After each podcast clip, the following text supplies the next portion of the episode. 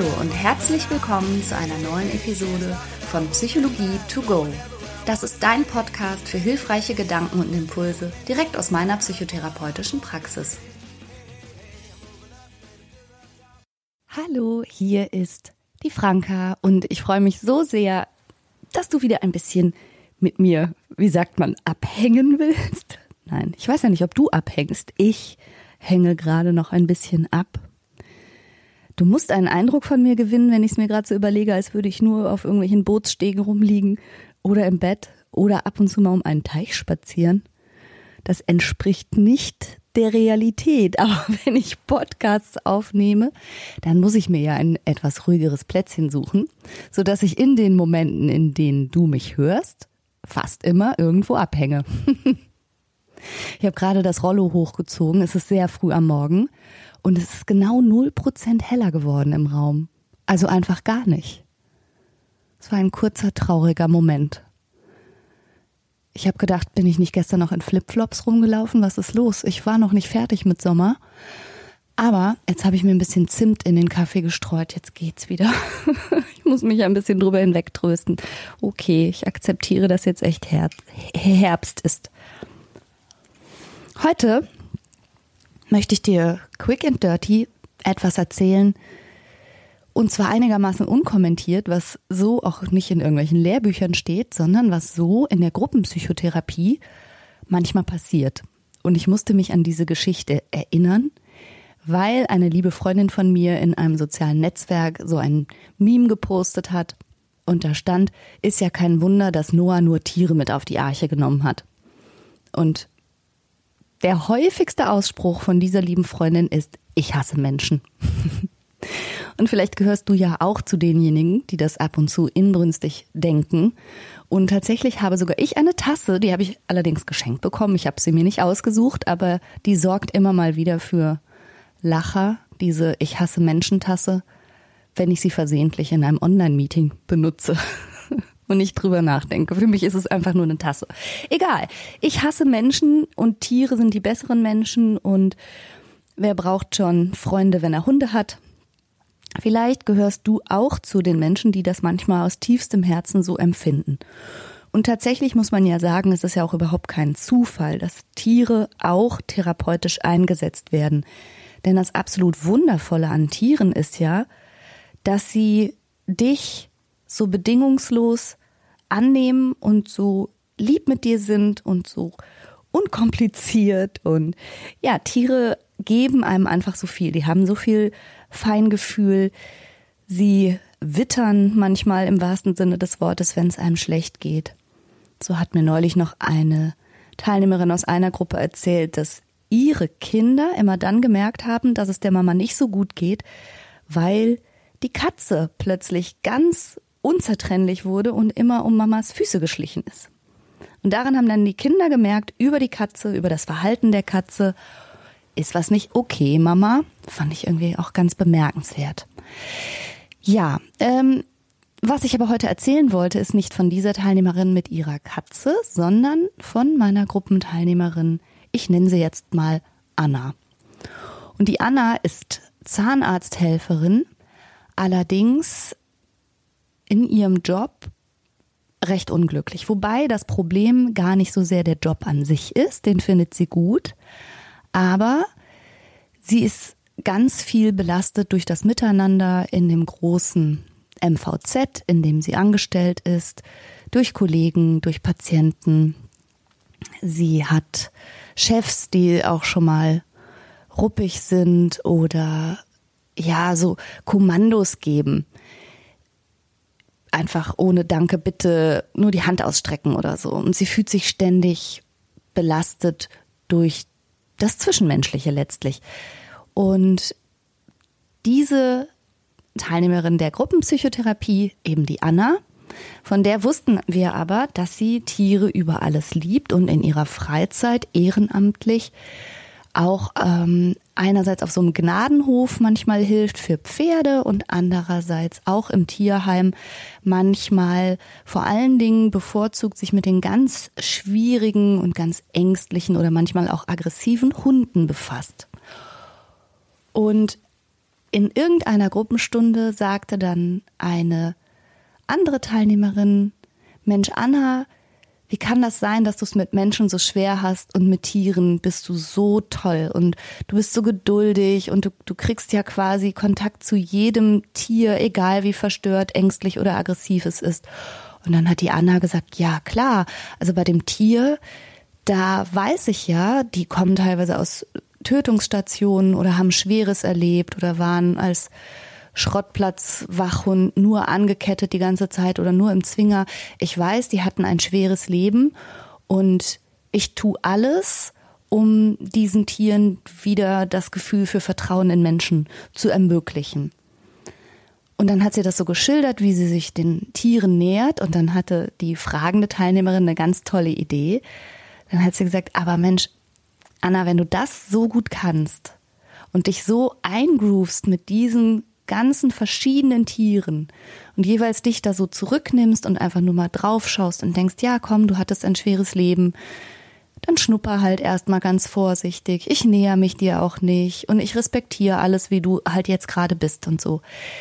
Sie hat gesagt, und das war sensationell, wie wäre das denn, wenn du mal versuchst, in deiner großen Zahnarztpraxis alle, deine Chefs, deine Kollegen, aber auch die Patienten, dir vorzustellen, das wären Hunde. Und die Anna hat gestutzt und hat sich das durch den Kopf gehen lassen. Und es war total super, was dann passiert ist, weil sie in der nächsten Gruppensitzung dann echt erzählt hat und wir mussten wirklich lachen. Ich meine, wir lachen eh viel in der Gruppentherapie. Das meint man ja vielleicht immer so gar nicht. Aber sie hat dann beschrieben, welche Art von Hund sie gedanklich und in ihrer Fantasie jetzt ihren Chefinnen und Chefs und den Kolleginnen und wem sie jetzt alles, welche Art Hund gedanklich zugeordnet hat. Ja, da war alles dabei, vom kleinen Chihuahua mit Schleifchen im Haar bis zum alten Pitbull, der schon keine Zähne mehr hat. Also sie hat sich das in ihrer Fantasie total ausgemalt, was wäre dieser Mensch jetzt wohl für ein Hund und wie würde ich mich dann verhalten? Und es war wie Magic, weil du kannst dir vielleicht vorstellen, die Anna war erstens innerlich plötzlich komplett vom Geschehen distanziert. Wenn früher sie einen Hund angekläfft und angeknurrt hat, hat sie das ja nie persönlich genommen, sondern hat immer gedacht, dieses Knurren, dieses Kläffen, dieses Fellsträuben, das gilt nicht mir, sondern das gilt der Erfahrung, die dieser Hund früher mal mit Menschen gemacht hat und der reagiert jetzt auf mich als Mensch oder manchmal auch auf mich als Frau, aber der reagiert nicht auf mich als Person. Sie hat es null persönlich genommen, sondern bei dem Hund jeweils nur als Ausdruck seiner Verfassung. Und als sie das übertragen hat auf ihre Mitmenschen, ist ihr erstmal klar geworden, dass ja auch ihre Mitmenschen alle eine persönliche Geschichte haben und dass jedes Anknurren und Zähnefletschen vielleicht ja genauso nicht ihr als Person und Mensch Anna gilt, sondern der Situation geschuldet ist, der allgemeinen Stimmung, der Stressbelastung und eigentlich mehr mit dem knurrenden Menschen zu tun hat, als vielleicht mit ihr. Also zur Distanzierung hat ihr das super geholfen. Außerdem war die Anna dadurch ganz amüsiert, muss man sagen. Sie sagte jedes Mal, wenn so ein spezieller Chef, der so speziell grantig ist, ähm, dann hatte sie diesen Hund vor Augen, der bei Tom und Jerry, da ist immer so eine Bulldogge dabei. Und der wird ja immer so ärgerlich und wütend und rastet so aus. Und dann zieht er die Schultern so hoch und fletscht die Zähne und kriegt dann so wütende Rauchwölkchen überm Kopf so, dieses innere Bild hat sie über ihren motzenden Chef gelegt und auch das hat ihr total geholfen, sich da nicht in diesen Sog von, ja, gefühlter Abwertung, schlechter Laune, Kränkung und all die schlechten Gefühle, die sonst immer in ihr aufgekommen waren, sich da so reinziehen zu lassen. Also es hatte was mit Abgrenzung zu tun, es hatte ein bisschen was mit Humor zu tun. Ihr hat diese Übung auch einfach wahnsinnig viel Spaß gemacht. Und damit hat sich ganz viel auf der Arbeit und der Belastung, die von der Arbeit ausging, für sie schon ein bisschen relativiert. Und deshalb wollte ich dir diese Übung einfach mal erzählen. Die hat sich, wie gesagt, aus der Gruppenpsychotherapie heraus einfach so per Zufall ergeben. aber ich finde sie richtig wertvoll, insbesondere für die Menschen, die Tiere so gern haben und mit Menschen manchmal gar nicht so können. Ganz ehrlich, wir Menschen sind doch auch nichts anderes. Und die wenigsten von uns haben jetzt möglicherweise ein Leben im Zwinger verbracht. Aber schwere Geschichten und harte Biografien oder schwierige Ereignisse, die uns geprägt haben, die tragen wir schon alle auch im Gepäck. Und jedes Verhalten, das jemand zeigt, spielt sich ja ebenfalls vor so einem Hintergrund ab.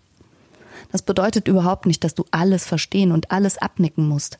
Aber ein bisschen Großzügigkeit, ein bisschen Verständnis und vor allen Dingen auch die Fähigkeit, die Selbstoffenbarung zu sehen, die darin liegt. In jedem Verhalten, das jemand zeigt, steckt ja vor allen Dingen etwas, was du über diese Person da jetzt gerade lernen kannst. Das finde ich schon wertvoll. Ja, und in einem weiteren und nächsten Schritt ging es dann darum, dass die Anna sich überlegen durfte, hm, wenn wir alle doch nichts weiter sind als Lebewesen mal mit vier Beinen, mal mit zwei Beinen, dann gehöre ich ja sicherlich auch dazu. Und dann hat sie in einem nächsten Schritt überlegt, was wäre ich denn für ein Hund? Und da ist ihr selbst von sich selbst aufgefallen, dass sie das ist, was man vielleicht ein bisschen einen Angstbeißer nennen könnte. Und sie war ganz berührt von der Vorstellung, dass ja auch sie schweres Gepäck trägt, dass auch sie schwere Erfahrungen mit Menschen gemacht hat und in einen Teufelskreis aus sich selbst erfüllenden Prophezeiungen hineingekommen ist, weil sie tatsächlich im Kontakt oft auch schwierig war, ruppig, manchmal überempfindlich, häufig sehr bissig reagiert hat.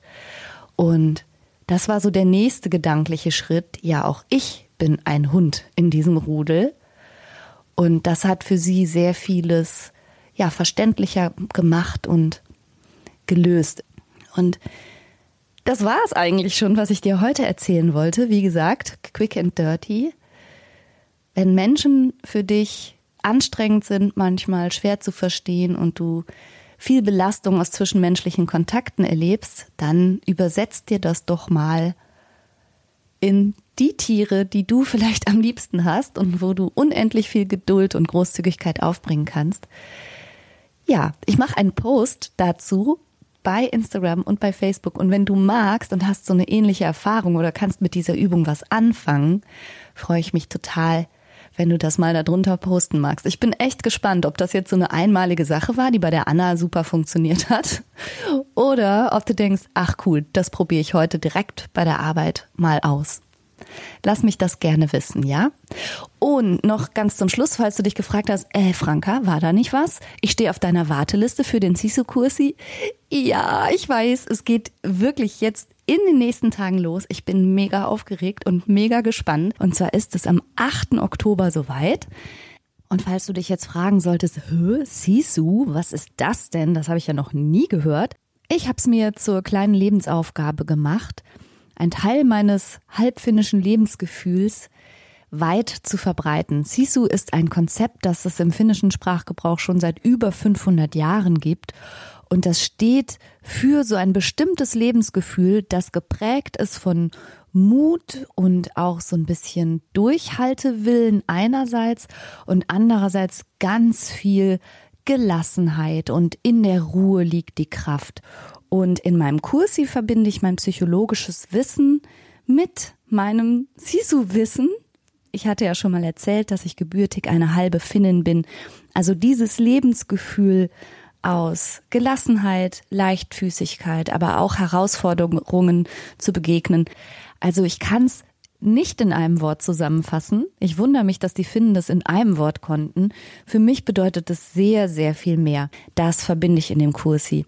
Und es geht da nicht nur um selbstfürsorgliches Zeitmanagement oder wie du lernst, besser Nein zu sagen ohne schlechtes Gewissen, sondern es geht auch um deine stressverschärfenden Gedanken, vor allen Dingen auch als Basis um dein Selbstwertgefühl und dein Selbstbewusstsein und das sind acht Module, die du in einem Online-Kurs dir selbst erarbeiten kannst, aber du wirst durch mich begleitet mit regelmäßigen Live-Sessions. Und wenn du da Bock drauf hast, freue ich mich total, wenn du diese Woche zu uns stößt.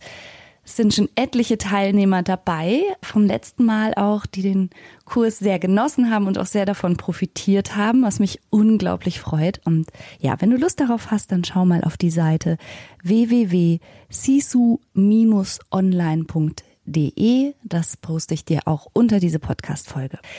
Mein lieber Technikgott, möchte ich sagen, Mike, hat es wirklich geschafft, dass wir uns von Facebook total lösen. Also unsere Sisu-Community ist umgezogen.